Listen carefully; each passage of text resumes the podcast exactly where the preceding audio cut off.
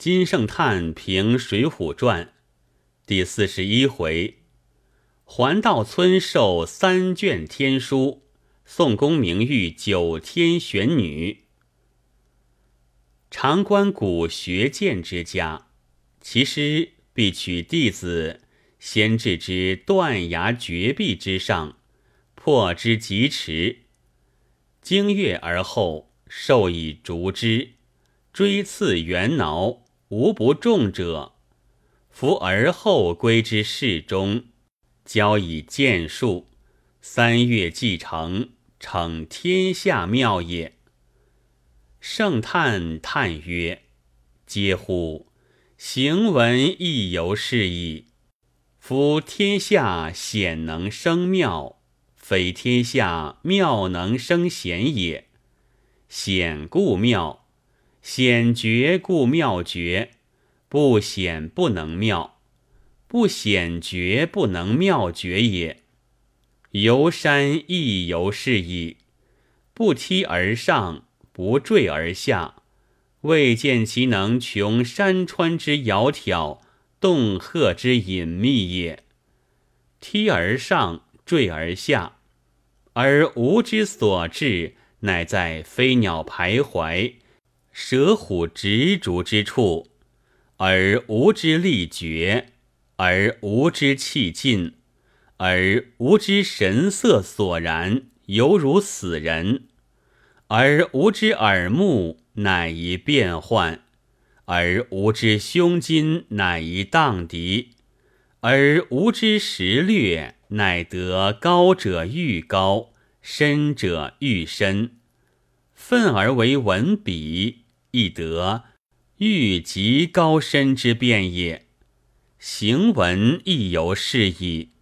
不革笔，不卷纸，不停墨，未见其有穷其尽变、出妙入神之文也。笔欲下而仍格，纸欲疏而仍卷，墨欲磨而仍停，而无知才尽。而无知然断，而无知目惑，而无知腹痛，而鬼神来助，而风云忽通，而后奇则真奇，变则真变，妙则真妙，神则真神也。吾以此法遍阅世间之文，未见其有何者。今读《环道村》一篇，而独赏其险妙绝伦，嗟乎！知公畜马爱其神骏，其言四位，自马以外，都更无有神骏也者。今吾亦虽未自《水浒》以外，都更无有文章，一起乌哉？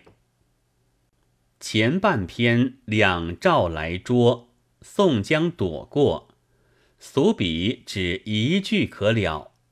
今看他写的一起一落，又一起又一落，再一起再一落，遂令宋江自在厨中，读者本在书外，却不知何故，一时便若打病一片。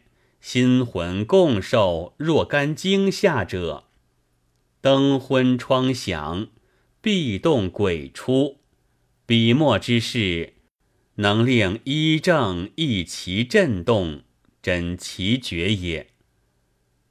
上文神厨来捉一段，可谓风雨如庆，重鬼害逼矣。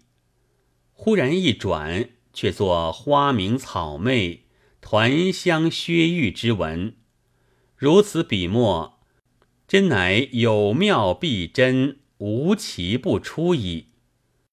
第一段，神厨搜捉，文妙于害锦；第二段，梦受天书，文妙于整立；第三段，群雄策应，便更变害锦为舒淇。画整例为错落，三段文字凡作三样笔法，不似他人，小而无报老，只有一副面具也。此书每写宋江一片奸诈后，便紧接李逵一片真诚以激射之，前已处处论之详矣。最奇妙者，有莫奇妙于写宋江娶爷后，便写李逵娶娘也。夫爷与娘，所谓一本之亲者也。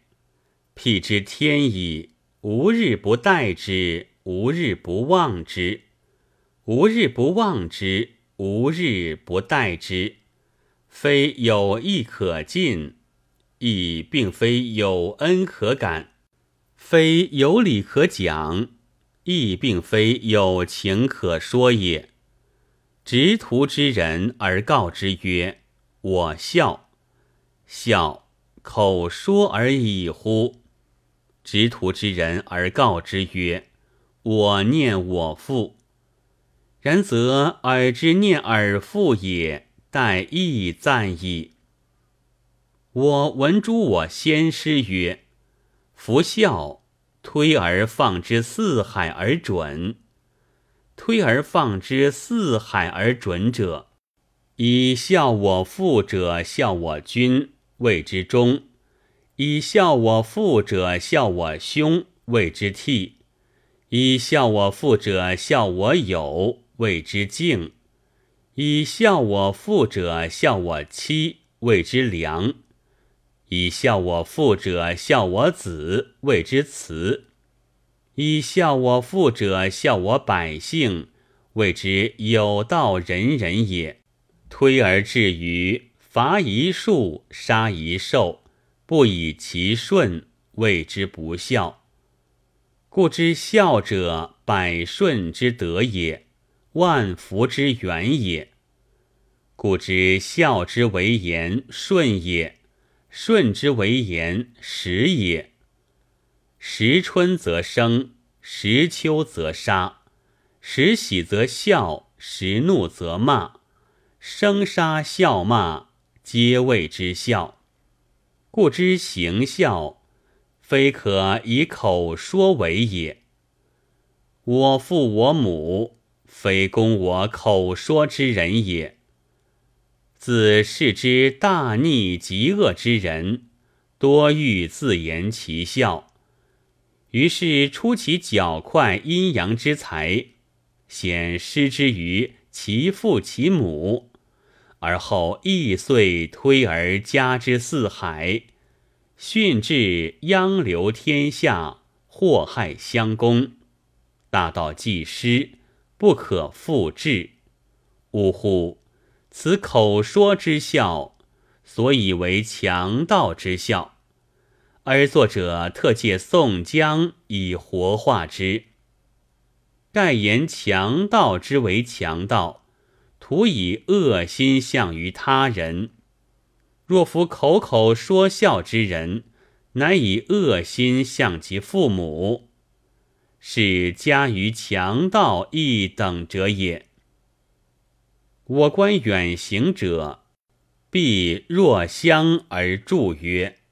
好人相逢，恶人远避，盖为强盗之志也。今父母孕子，亦当若相助曰：“心孝相逢，口孝远避。”改为父母者，之谓口口说孝之子，真有过于强盗也者，彼说孝之人。无闻之言，今定不信。待于他日不免有子，夫然后之囊者，其父其母之遭我之毒，乃至若斯之极也。呜呼！作者之传宋江，其十恶垂戒之心，岂不痛哉？故于篇中。紧接李逵娶娘之文，以见粗鲁凶恶，如李铁牛其人，亦复不忘原本。然则孝之为德，下及禽虫，无不具足。宋江可以不必屡自金许。且见粗鲁凶恶，如李铁牛其人，乃其娶娘陡然一念，使反过于宋江娶爷百千万倍。然则孝之为德，为不说者其内独至。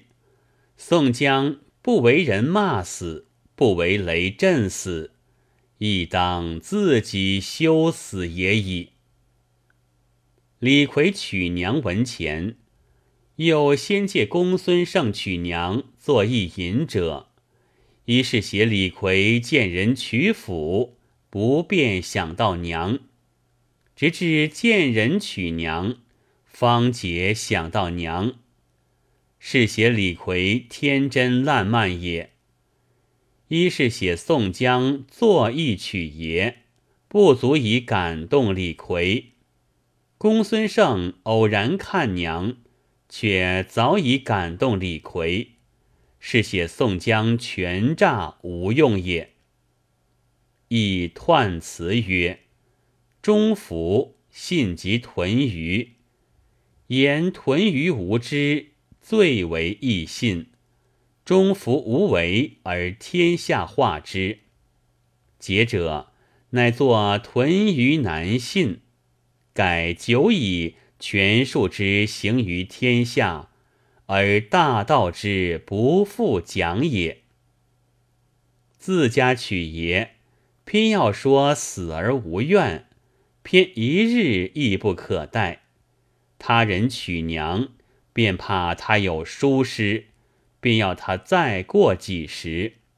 传曰：“夫子之道，忠恕而已矣。”观其不恕，知其不忠，何以拜官？有此论道之乐。